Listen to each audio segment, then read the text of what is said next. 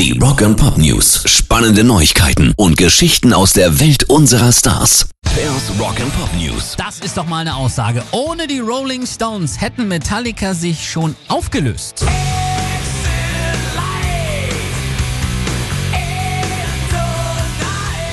Das sagt jetzt Drummer Lars Ulrich. Die Zeit um 2004 war definitiv nicht leicht für uns, aber seitdem haben wir gelernt, wo unsere Grenzen sind. Wir haben die Band zwar nicht aufgelöst, aber wir sind für ein Jahr untergetaucht.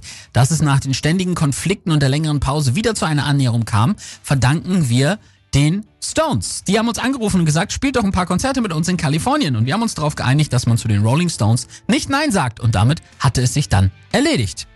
Ja, sagen wir mal, danke an die Rolling Stones. Rock and Pop News. David Gilmour, seines Zeichens Gitarrist von Pink Floyd, hat einige seiner Gitarren für den guten Zweck verkauft. Und jetzt mal festhalten, es kamen satte 21,5 Millionen Dollar dabei rum. Gut, waren insgesamt auch 127 Gitarren, die da bei Christie's unter den Hammer kamen. Highlight war eine Fender Stratocaster, die sogenannte Black Strat, mit der er auf allen Alben von Dark Side of the Moon bis The Final Cut gespielt hat. Sie allein erzielte knapp 4 Millionen Dollar und das ist der höchste Preis, der jemals für eine Gitarre erzielt wurde. Das Geld geht komplett an Client Earth, eine Organisation, die sich der Rettung des Planeten verschreibt. Pairs Rock and Pop News.